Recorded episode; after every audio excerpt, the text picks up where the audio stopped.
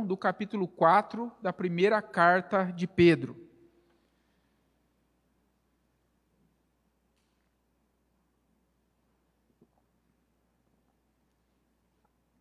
À luz desse texto, nós queremos meditar sobre como um cristão reage diante das provações. Como você reage diante das provações? Como você deve reagir como um cristão. A palavra de Deus tem algo a falar ao nosso coração. E ela nos diz assim: Amados, não estranheis o fogo ardente que surge no meio de vós, destinado a provar-vos, como se alguma coisa extraordinária vos estivesse acontecendo.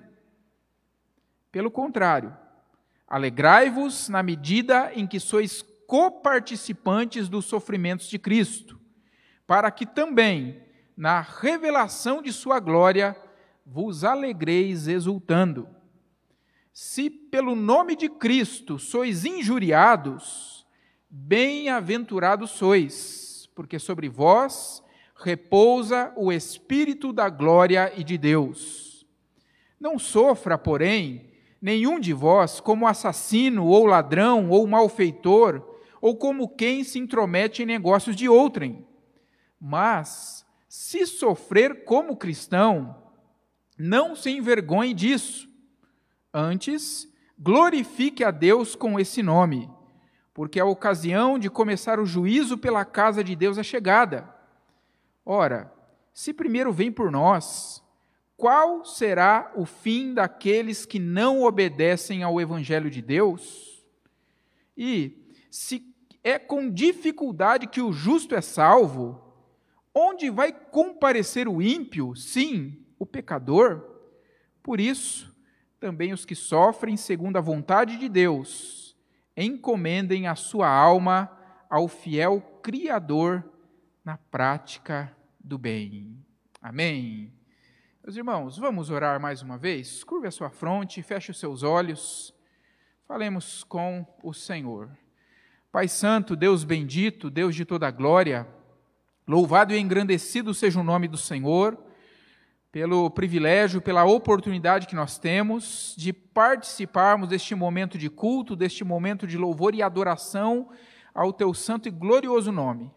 Clamamos, ó Deus, que tu fales ao nosso coração que o Senhor, ó Deus, ministre ao coração do teu povo nesta noite aquilo que nós precisamos ouvir do Senhor. Edifica, Senhor, as nossas vidas através da exposição da tua palavra. É o que nós te rogamos, em nome do Senhor Jesus. Amém. Meus irmãos, como um cristão deve reagir diante das provações? Quando nós olhamos para esse texto da palavra do Senhor, nós vemos que Pedro ele continua encorajando aos cristãos que sofrem perseguição, que passam por provação ah, por causa da sua fé, eles continuam a ser encorajados pelo apóstolo Pedro. E nessa passagem, Pedro nos ensina como o cristão deve reagir em face das provações.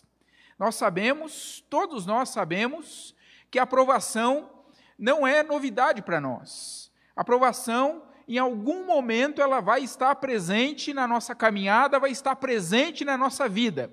E nós precisamos estar atentos quando ela acontece, e muito mais atentos àquilo que a palavra de Deus deseja trazer e deseja transmitir aos nossos corações no que diz respeito às provações que nós enfrentamos. E quando Pedro responde a essa questão, como um cristão deve reagir diante das provações, ele está aqui nos mostrando como tirar maior proveito das situações. E é isso que esse texto vai falar ao meu e ao seu coração. Esta é a orientação que Deus deseja transmitir a nós, para que nós assim aprendamos, para que assim nós cresçamos, para que nós assim aproveitemos ao máximo do aprimoramento que Deus deseja trazer para as nossas vidas. Como um cristão reage diante das provações? Em primeiro lugar, um cristão não acha estranho as provações. Veja comigo mais uma vez o versículo de número 12, quando a palavra nos diz: Amados, não estranheis o fogo ardente que surge no meio de vós, destinado a provar-vos, como se alguma coisa extraordinária vos estivesse acontecendo. Como cristãos, meus irmãos, nós não podemos estranhar o fato de passarmos pelas provações. Na verdade, devemos esperar passar por provações e por perseguições. É isso que Pedro está transmitindo aqui aos primeiros cristãos. É isso que Pedro está transmitindo aqui aos seus primeiros leitores. Ele está dizendo, irmãos, meus amados, não estranhem quando o fogo que arde no meio de vós, destinado a provar-vos, começar a queimar, como se fosse alguma coisa ah, por demais extraordinária. Não estranhem por isso as provações e até mesmo perseguições na vida do cristão não é algo estranho, mas é algo que deve, devemos estar preparados para passar por isso. Ah, alguém já disse que a igreja ela não se torna mais fiel quando é perseguida, mas a igreja é perseguida quando ela é mais fiel. Se eu e você formos mais fiéis ao Evangelho, e com isso eu não quero desanimar ninguém, não, viu, meus irmãos? Mas se eu e você formos mais fiéis ao Evangelho, eu e você devemos esperar que a perseguição vá se abater sobre nós, vivendo num mundo tão conturbado como esse.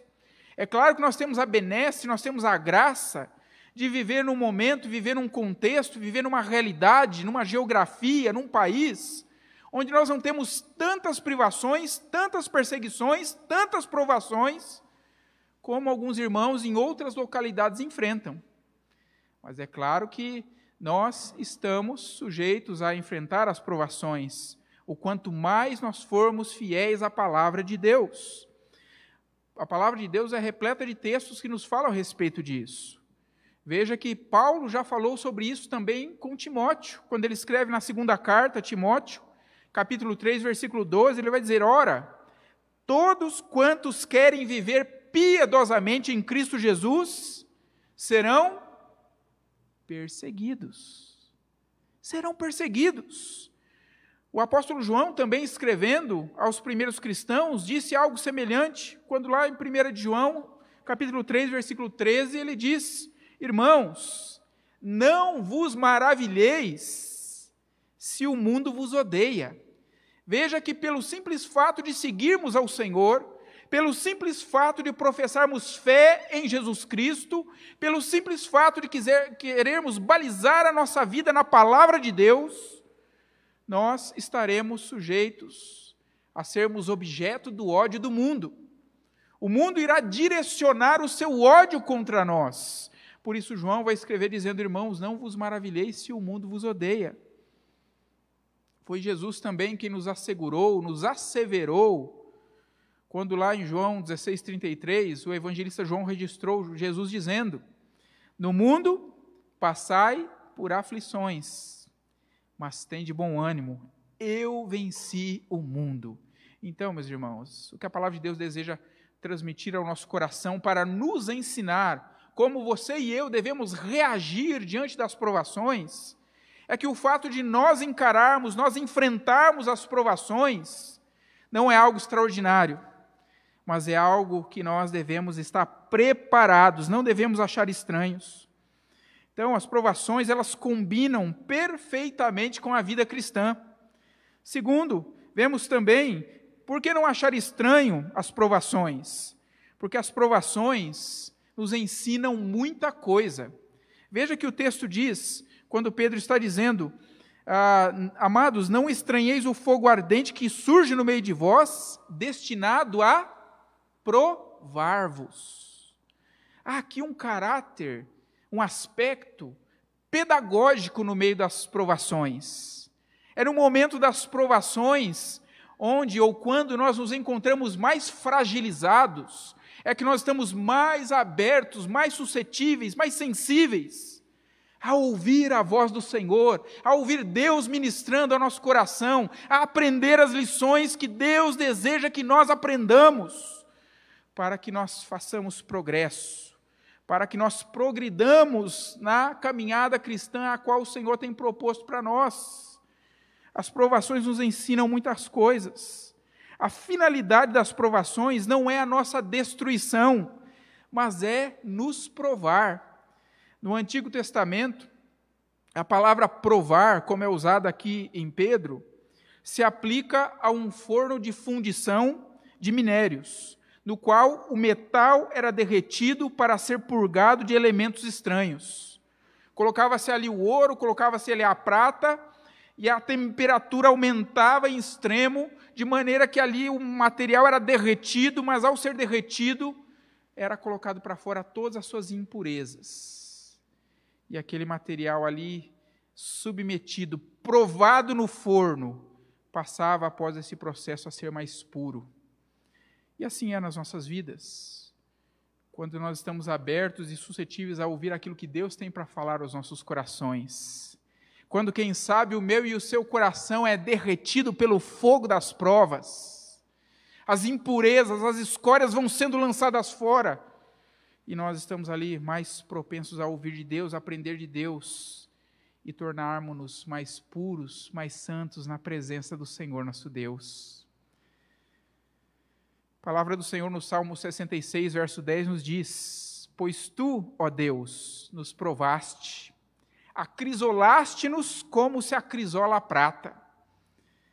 O que o salmista está dizendo aqui, está reconhecendo, é que ao passar pelas diversas provas, lutas, tribulações pelas quais ele passou, ele reconheceu a mão de Deus, usando as provações, usando o fogo das provas, em seu caráter pedagógico, para que o salmista acrescesse, aprendesse mais daquilo que Deus tinha para lhe mostrar e tornar-se mais puro, mais santo, mais próximo de Deus. E assim muitas vezes o Senhor está fazendo também nas nossas vidas quando nós estamos enfrentando provação. Foi assim na vida dos cristãos para os quais Pedro está aqui escrevendo. É assim nas nossas vidas e será até que a obra que Cristo começou em nossas vidas esteja completa. O diabo, ele tenta, mas Deus, ele nos prova. O diabo deseja nos destruir, Deus deseja nos purificar. Eu concordo com o comentarista bíblico Simon Kistemacher, quando falando a respeito desse texto, ele diz o seguinte: os cristãos devem entender que Deus deseja separar a verdadeira fé daquela que é mera imitação. E ele usa o instrumento do sofrimento para alcançar esse propósito. Então veja, meus irmãos, como é que um cristão reage diante das provações? Ele não estranha as provações porque se a sua vida está firmada em Cristo, ele sabe que aquilo não é algo estranho, aquilo não é algo extraordinário, mas aquilo servirá como uma ferramenta nas mãos de Deus, para que o caráter de Cristo continue a ser esculpido na vida dele. Como é que você tem reagido diante das provações? Você tem estranhado? ou quem sabe a palavra de Deus esteja acomodando, esteja tranquilizando o seu coração e te mostrando que é mistério, é necessário que passemos por tais e tais situações, porque Deus estará trabalhando nas nossas vidas. Como um cristão reage diante das prova, provo, provações? Segundo lugar, um cristão, ele se alegra nas provações. Veja comigo os versículos 13 e 14 do texto que lemos. Versículos 13 e 14, 1 de Pedro 4, a palavra diz assim: Já que não é para nós estranharmos o fogo ardente, Pedro diz: pelo contrário, alegrai-vos na medida em que sois coparticipantes dos sofrimentos de Cristo, para que também na revelação de sua glória, vos alegreis exultando. Se pelo nome de Cristo sois injuriados, bem-aventurados sois, porque sobre vós repousa o Espírito da glória e de Deus. Um cristão ele se alegra nas provações. Esse ensino de Pedro, aqui nesses dois versículos, podemos dizer que é o ecoar das próprias palavras do Senhor Jesus, quando lá no Sermão do Monte, registrado em Mateus 5, 11 e 12, Jesus já nos disse assim: Jesus já falou aos seus discípulos e fala ao meu e ao seu coração hoje, dizendo: Bem-aventurados sois, quando por minha causa vos injuriarem e vos perseguirem, e mentindo disserem todo mal contra vós. Ele prossegue dizendo: Regozijai-vos e exultai, porque é grande o vosso galardão nos céus. Pois assim perseguiram os profetas que vieram antes de vós. Um cristão, diante das provações, ele deve se alegrar, e o Senhor lhe dá motivos de sobra, motivos sobejos para que ele possa se alegrar diante das provações. As provações, meus irmãos, são ensejo para que nós nos unamos profundamente com Cristo. Como eu disse no início, no primeiro ponto, é diante do fogo das provações, é quando o nosso coração está ali sendo derretido pelo fogo das provas, é que nós nos tornamos mais suscetíveis para ouvir a voz de Deus, quando nós estamos mais sensíveis, mais aptos a nos aproximarmos do Senhor, com o coração quebrantado, com a nossa vida aberta, disposta a receber de Deus, a ser ministrado pelo Senhor. E quando isso acontece, nós vemos o milagre de Deus que age nas nossas vidas, produzindo em ocasiões, em situações que seriam até ocasiões de choro, de tristeza, uma alegria da qual nós não podemos explicar, porque não é uma alegria que vem de condicionamentos psíquicos, emocionais, mas como já falamos em outro momento aqui, é uma alegria que jorra de vertentes eternas, que vem de Deus e que possibilita nós nos alegrarmos no meio das provações. As provações, então, são esse ensejo para que nós nos unamos profundamente com Cristo. E por que nós podemos nos alegrar? Podemos nos alegrar porque, ao passar pelas provações, nós compartilhamos das aflições de Cristo no passado. Não é isso que o texto está aí dizendo? Veja no versículo 13. Ele diz: Pelo contrário, alegrai-vos na medida em que sois coparticipantes dos sofrimentos de Cristo. Eu posso me alegrar porque quando eu sofro, passo provações por causa do nome de Jesus.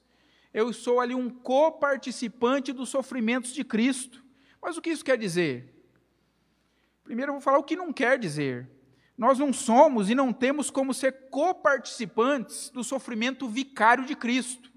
É aquele sofrimento que Cristo encarou, sofreu, que levou até a cruz e até ser morto por causa do meio do seu pecado nesse eu e você não podemos participar. Porque esse sofrimento de Cristo, aliado à sua crucificação e à sua morte, ele foi um ato único, cabal e suficiente. É o único que é aceitável diante de Deus. Mas, por outro lado, quando nós sofremos, nós sofremos com o mesmo propósito que Cristo sofreu. E é nesse sentido que nós somos coparticipantes dos sofrimentos de Cristo. Veja que a palavra do Senhor nos diz lá em Hebreus, capítulo 5, versículos 8 e 9, que Cristo ele aprendeu a obediência pelas coisas que sofreu. Aqui refere-se à natureza humana de Cristo. Ele precisou passar pelo sofrimento para ser aperfeiçoado, não no sentido moral, mas aperfeiçoado, para estar apto a ser o nosso sumo sacerdote a poder condoer-se das nossas lutas, das nossas dores, dos nossos sofrimentos. E quando nós sofremos por Cristo, nós estamos aqui nos identificando, Cristo está se identificando com o nosso sofrimento. E esse sofrimento, da mesma maneira que agiu em Cristo, vai agir na minha e na sua vida, conduzindo-nos a que nós provemos desse aperfeiçoamento que Deus deseja fazer em nós e por meio de nós. Quando estamos em minhas provações, Cristo se identifica conosco. Mais uma vez eu cito Simon Kistemacher, e ele tem razão quando ele diz isso, né? referindo-se aos cristãos. Ele diz o seguinte: quando testemunham sobre Jesus e quando encontram aflições por amor a Ele, estão participando dos sofrimentos de Cristo. Quando estamos sendo provados, quando as provações estão se abatendo sobre nós, por causa de Cristo, por causa do nosso amor ao Evangelho, por causa da nossa fidelidade à palavra de Deus, nós somos, estamos participando do sofrimento de Cristo. Isso é motivo para que eu e você nos alegremos ao passar pelas provações. Talvez alguém de fora possa olhar e dizer assim: mas que povo masoquista, né? Que povo que gosta de sofrer. Não, nós não gostamos de sofrer, ninguém gosta de sofrer. E não é o sofrimento em si, não é a aprovação em si, mas é o que Deus pode fazer através da aprovação na minha e na sua vida, que nos leva a nos alegrarmos por aquilo que Deus está fazendo. Você crê nisso, meu irmão? Você crê naquilo que Deus está fazendo na sua vida? Se você crê, alegre-se no Senhor por aquilo que Deus ainda irá completar na sua vida. Mas podemos e devemos nos alegrar em meio às provações, não apenas porque compartilhamos as aflições de Cristo no passado. Podemos e devemos nos alegrar porque nós provamos a comunhão com Cristo agora. E esse é outro motivo que deve nos levar, nos levar a nos alegrarmos no Senhor em meio às provas. Provamos a comunhão com Cristo agora. Quando enfrentamos momentos de prova, temos a oportunidade de experimentar de maneira mais perceptível da comunhão com Cristo. Provamos a promessa gloriosa de Jesus. Você se lembra da promessa de Jesus lá em Mateus 28, 20? Quando Jesus acabou de dar a grande comissão aos seus discípulos, dizendo: Ide por todo mundo, pregar o evangelho a toda criatura, batizando-os em nome do Pai, do Filho e do Espírito Santo, ensinando-os a guardar todas as coisas que vos tenho ordenado. E aí ele faz uma promessa gloriosa, que faz total sentido para mim e para a sua vida, especialmente nos momentos de provação. Porque Jesus disse: Eis que estou convosco todos os dias até a consumação dos séculos. É a promessa da promessa, é a promessa da presença de Jesus conosco, a todos os momentos, todos os dias, até o final. E como isso é extraordinário, meus irmãos. Sabemos que esta promessa, ela se faz realidade nas nossas vidas, a cada instante, a cada momento, especialmente nos momentos de provação algum tempo atrás,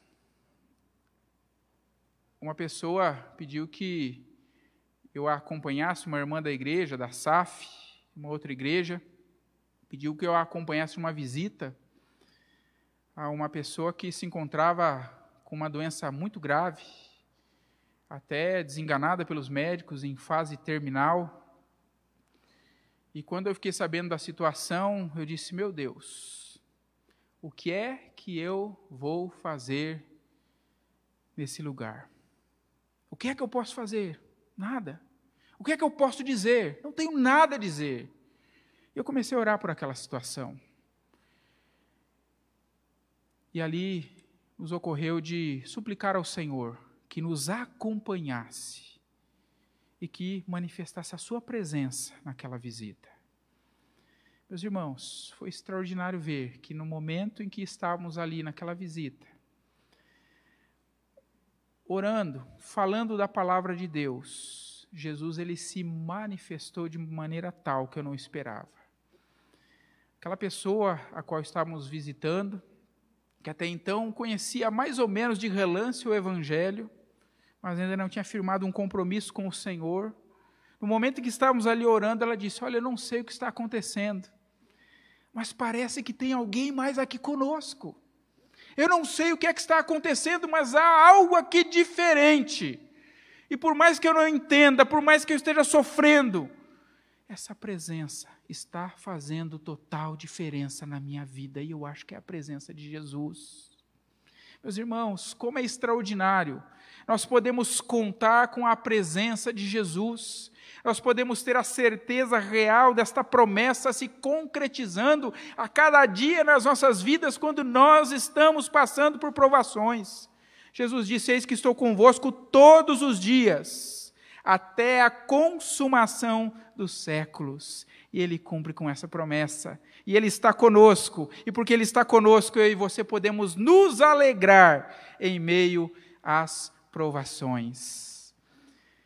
Nós podemos nos alegrar. Mas por que podemos também nos alegrar em meio às provações? Podemos nos alegrar porque quando passamos por provações, nós somos bem-aventurados. Quando somos provados por causa da nossa fé em Cristo, nós somos bem-aventurados. Veja o versículo 14. A palavra do Senhor diz: Se pelo nome de Cristo sois injuriados, bem-aventurados sois, porque sobre vós repousa o Espírito da glória e de Deus. Ao passarmos pela prova, sendo injuriados, sem amargura, sem murmuração, sem revolta, mas nos submetendo a Deus, o Espírito da glória repousa em nós e isso faz com que Deus seja glorificado. Há um escritor chamado George MacDonald, não é o McDonald do McLanche Feliz, tá bom? George MacDonald diz o seguinte: o mesmo Senhor blasfemado pelos perseguidores é glorificado pelos cristãos sofredores.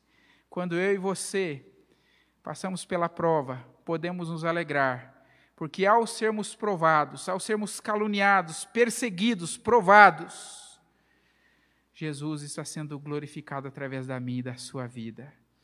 Quando a igreja de Jesus louva a Deus em minhas lutas, a glória do Senhor se manifesta. Você se lembra quando Josafá e o povo de Judá estavam enfrentando três exércitos que se levantaram contra eles: o exército de Edom, Amon e Moabe. Josafá orou ao Senhor pedindo a sua orientação, pedindo a sua direção, e o Senhor o orientou dizendo: Louve a Deus, me adore, fique em posição que você vai ver o grande livramento que eu vou te dar. E a palavra diz que, tendo eles começado a cantar e dar louvores, pôs o Senhor emboscadas contra os filhos de Amon, de Moabe, dos, montes, dos do monte Seir, que vieram contra Judá, e eles foram desbaratados. Enquanto o povo de Deus se alegra no Senhor em meio às provações, Deus peleja por ele e Deus lhe dá a vitória e glorifica o seu nome. Você se lembra de Paulo e Silas quando pregavam em Filipos? Falamos isso hoje, na semana passada também aos novos na classe, né? Paulo e Silas estavam pregando na, na cidade de Filipos e o evangelho ali pregado não causou muita, muito agrado nas autoridades.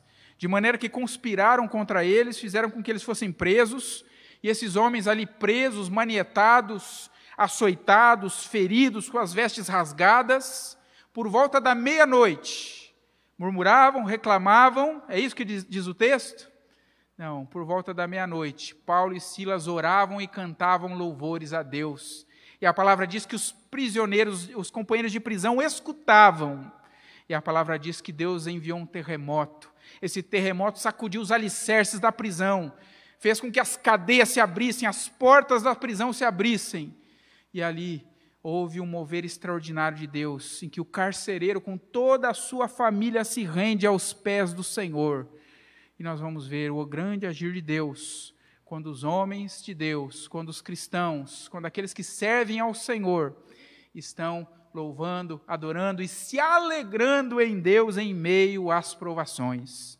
Tem o exemplo também dos mártires da história, aqueles que caminhavam para as fogueiras ou para enfrentar as feras no Coliseu por causa da sua fé, por causa da sua fidelidade a Jesus Cristo, por causa da sua vida na palavra de Deus, eles eram lançados para as feras, eram jogados no fogo. Mas quanto mais esses cristãos eram perseguidos, quanto mais eles eram açoitados, quanto mais eles eram afligidos, mais eles se alegravam, mais eles louvavam a Deus.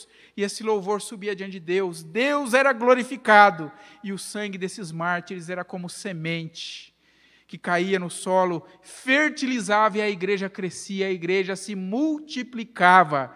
E da mesma forma, da mesma sorte, meus irmãos, é isso que Deus deseja fazer através das nossas vidas. É por isso que o Senhor nos manda, o Senhor nos chama a quando passarmos pelas provações, a nos alegrarmos diante do Senhor, não apenas por aquilo que estamos vivendo, não apenas pela presença do Senhor conosco, mas por aquilo que Deus ainda irá fazer nas nossas vidas e através das nossas vidas. Como um cristão reage diante das provações? Tem você se alegrado diante do Senhor, exultado no Deus da sua salvação? Feito como Abacuque no passado disse, né? Ainda que nos, nos currais não haja gado, ainda que o produto da oliveira minta, ainda que ah, as, avelhas, as ovelhas sejam arrebatadas do aprisco, todavia eu me alegro no Deus da minha salvação, exulto no Senhor. Essa era a expressão de alguém que tinha sua alegria posta em Deus e, mesmo passando pelas provações, glorificava e adorava o nome do Senhor. Como um cristão enfrenta as provações? Terceiro lugar, um cristão enfrenta as provações avaliando-as. Ele avalia as provações. Veja comigo os versículos 15 a 18. Não sofra, porém, nenhum de vós como assassino ou ladrão, ou malfeitor, ou como quem se intromete em negócios de outrem mas se sofrer como cristão, não se envergonhe disso, antes glorifique a Deus com esse nome. Já nós continuamos a leitura. Nem sempre as provações podem ser da vontade de Deus. Nem sempre podem glorificar a Deus as situações que são provocadas pelo homem. É isso que a palavra de Deus está aqui nos ensinando. Quando ele diz: Não sofra ninguém, nenhum de vós, como malfeitor ou como bisbilhoteiro que se intromete em negócios alheios, ou como ladrão. Não. Há situações que são provocadas pelo próprio homem. O cristão não pode ser um provocador de problemas. Nós, sempre quando passarmos pelas provações, nós precisamos avaliar as provações. Nós precisamos nos perguntar: por que estamos sofrendo? Estou envergonhando? Ou estou glorificando a Deus em minhas provações? Veja que sofrer por causa do pecado é vergonha. É vergonhoso, especialmente para um cristão sofrer por causa do pecado. O cristão não pode ser uma pessoa violenta, desonesta ou bisbilhoteira. O cristão não deve ser um transgressor da lei. Sua vida deve avalizar as suas palavras. E o quão sério é essa exortação para cada um de nós, meus irmãos. Nós devemos avaliar as provações, porque não podemos sofrer por causa do pecado, porque isso é vergonhoso. Segundo, devemos avaliar as provações, porque sofrer por causa de Cristo é uma honra. Versículo 16 já nos disse isso. Se sofrer como cristão, não se envergonhe disso. Antes, glorifique a Deus com esse nome. Com que nome? O nome de cristão. Está sofrendo porque é um cristão? Está sofrendo porque é fiel a Jesus? Está sofrendo porque não abre mão das suas convicções? Está sofrendo porque não negocia a palavra de Deus? Louvado seja o nome do Senhor. Fique firme, clame pela graça de Deus e permaneça, porque sofrer por Cristo é por demais honroso. Assim como não há vantagem não há nenhuma vantagem se a causa do sofrimento provém de palavras e ações erradas. A, a grande questão aqui é sofrer pelo motivo certo. Veja que Pedro, o próprio apóstolo Pedro, que está aqui escrevendo essa carta, no início ele quis poupar-se de sofrimentos, mas submeteu-se a outros sofrimentos piores. Por quê? Porque ele negou Jesus. Ele não quis pagar o preço de assumir ser um discípulo, um seguidor de Cristo e ele negou a Cristo. Agora, é ele mesmo quem exorta os cristãos a sofrerem por causa de Cristo. É de, do próprio apóstolo Pedro que nos conta a tradição que ele morreu crucificado de cabeça para baixo, por não negar a Jesus. Iam crucificá-lo e disse: Olha, me crucifica de cabeça para baixo, porque eu não sou digno de morrer como o meu mestre morreu é alguém que aprendeu a lição, avaliou as suas provações e entendeu o quão honroso é sofrer por causa do nome de Jesus. Outra razão pela qual nós devemos avaliar as provações é que o julgamento de Deus, ele começa de dentro para fora. É de dentro da igreja para o mundo. Veja comigo os versos 17 e 18. Porque a ocasião de começar o juízo pela casa de Deus é chegada. Ora, preste bem atenção nisso. Ora, se primeiro vem por nós, qual será o fim daqueles que não obedecem ao evangelho de Deus? Versículo 18. E se é com dificuldade que o justo é salvo, onde vai comparecer o ímpio? Sim, o pecador. O plano maravilhoso de Deus é fazer com que cada cristão seja transformado na imagem de Jesus. Como temos falado, as provações são as ferramentas nas mãos de Deus para que o caráter de Cristo seja esculpido nas nossas vidas. Deus nos disciplina porque Ele nos ama. A disciplina de Deus não visa a nossa destruição, mas visa a nossa edificação. E por que é que Ele nos disciplina? Ele nos disciplina porque Ele nos ama e Ele nos disciplina para aproveitamento. A igreja não pode exortar aos outros se não estiver andando com Deus. Antes de tratar com o mundo, primeiro Deus trata com a igreja. E por isso, meus irmãos, esse faz para nós um brado de alerta da palavra do Senhor. A que nós coloquemos as nossas barbas de molho e avaliemos as provações pelas quais temos passado. Se temos sofrido por causa de Cristo, louvado e bendito seja o nome do Senhor, que Ele nos dê graça para continuarmos. Se temos sofrido por causa de pecados, que nós os confessemos, os abandonemos, nos arrependamos e nos voltemos para o Senhor em concerto real com Deus, porque o juízo de Deus, a disciplina de Deus, começa de dentro para fora. Deus vai tratar primeiro comigo e com você, Deus vai tratar primeiro com a igreja do Senhor, para depois julgar o mundo. Tendo em vista essa forma de Deus agir, Pedro questiona a seus primeiros leitores e a nós também. Ora, se primeiro vem por nós, qual será o fim daqueles que não obedecem ao Evangelho de Deus? Eu e você temos o escape, podemos correr diretamente para o Senhor e provar da restauração que Ele deseja fazer nas nossas vidas. Se assim for, se for o nosso caso, que nós lancemos mão desse recurso e o aproveitemos enquanto é tempo. Amém. Como um cristão reage diante das provações? Quarto e último lugar, um cristão confia em Deus nas provações. Veja comigo o versículo 19.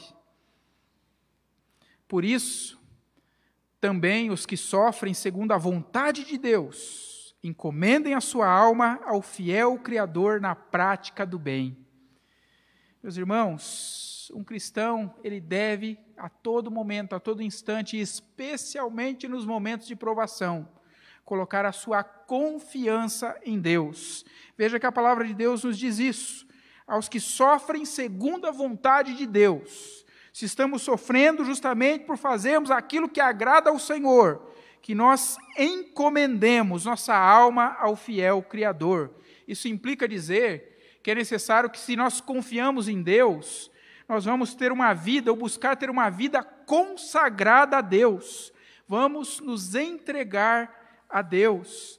A palavra aqui para encomendar no original é um termo que significa depositar em confiança ou depositar dinheiro nas mãos de um amigo fiel. Quando a palavra está dizendo encomende a sua alma, aí no sentido de vida, Está dizendo: entregue a sua vida nas mãos do Senhor. Muitas vezes nós não entendemos por que as provações estão acontecendo. Muitas vezes não há uma explicação. Muitas vezes não sabemos qual vai ser o fim de tudo isso e nós nos perguntamos. Mas mesmo que a resposta a essas e outras questões não venha, a palavra de Deus está conclamando os nossos corações a nos entregarmos inteiramente nas mãos desse amigo fiel que é o Senhor. e que tem cuidado e continuará cuidando das nossas vidas. Palavra de Deus nos exorta a entregarmos nossa vida nas mãos do Senhor. Foi Ele quem nos criou e Ele é poderoso para cuidar da nossa vida. Você confia no Senhor a esse ponto? Você crê nessa verdade? Ele que te criou. Foi Ele quem te redimiu por meio de Cristo Jesus. E Ele é poderoso para cuidar da sua vida, para cuidar do seu coração, para cuidar da situação, seja ela qual for que você esteja enfrentando. Por isso, meus irmãos, um cristão, diante das provações, ele confia no Senhor, entregando confiadamente a sua vida inteira nas mãos do Senhor. Confie no Senhor, confie nele em meio às provações e continue fazendo aquilo que é certo Continue fazendo aquilo que Deus tem colocado para que você faça. Veja que o texto termina dizendo: Encomendem sua alma ao fiel Criador, no quê? Na prática do bem. Ou seja, faça aquilo que é certo. Constância na prática do bem. Pratique o que é certo. Pois é isso que agrada a Deus, é isso que glorifica o nome do Senhor, e é isso que vai demonstrar a confiança que nós temos inteiramente posta no Senhor das nossas vidas. Quero concluir, meus irmãos, retomando a nossa pergunta de todo o sermão. Como é que um cristão reage diante das provações? Ele não acha estranho, ele se alegra, ele avalia as provações e ele confia em Deus em meio às provações. Muitas vezes Deus está trabalhando em nossas vidas está querendo abrir os nossos ouvidos, os nossos olhos, para que nós enxerguemos situações, enxerguemos realidades que nós não enxergaríamos em momentos de tranquilidade, em momentos de paz, em momentos pacíficos que nós enfrentamos na vida. Deus fala baixinho conosco quando estamos alegres, mas grita quando nós passamos por provações. Já disse o grande escritor, conhecidíssimo escritor C.S. Lewis. A dor é o megafone de Deus para um mundo surdo. Muitas vezes, Deus vai permitir situações de dor. Deus vai permitir situações para que nós ouçamos aquilo que, quem sabe, por muito tempo Deus sussurrou e nós não ouvimos. Mas agora, com o megafone chamado dor, nós ouviremos nitidamente aquilo que Deus está dizendo e nós nos aproximaremos dele, porque ele tem propósito nas nossas vidas. A maior e mais contundente prova de que as provações, o sofrimento segundo a vontade de Deus, sempre nos conduzem à glória, está na cruz do Calvário. Quando Jesus vai até a cruz por mim e por você, quando ele sofre por mim e por você, ele não apenas abriu o caminho para que nós nos achegássemos até Deus, mas ele nos mostrou ali uma espécie de modelo, o qual nós também seguiremos na vida cristã, passando pelas provas, passando pelas situações difíceis, passando pelo sofrimento, até que a obra que ele tem realizado em nossas vidas esteja completa. Por isso, meus irmãos, que nós nos coloquemos nas mãos do Senhor e esperemos naquilo que Ele ainda irá fazer nas nossas vidas, seja qual for a provação que você esteja enfrentando. Amém.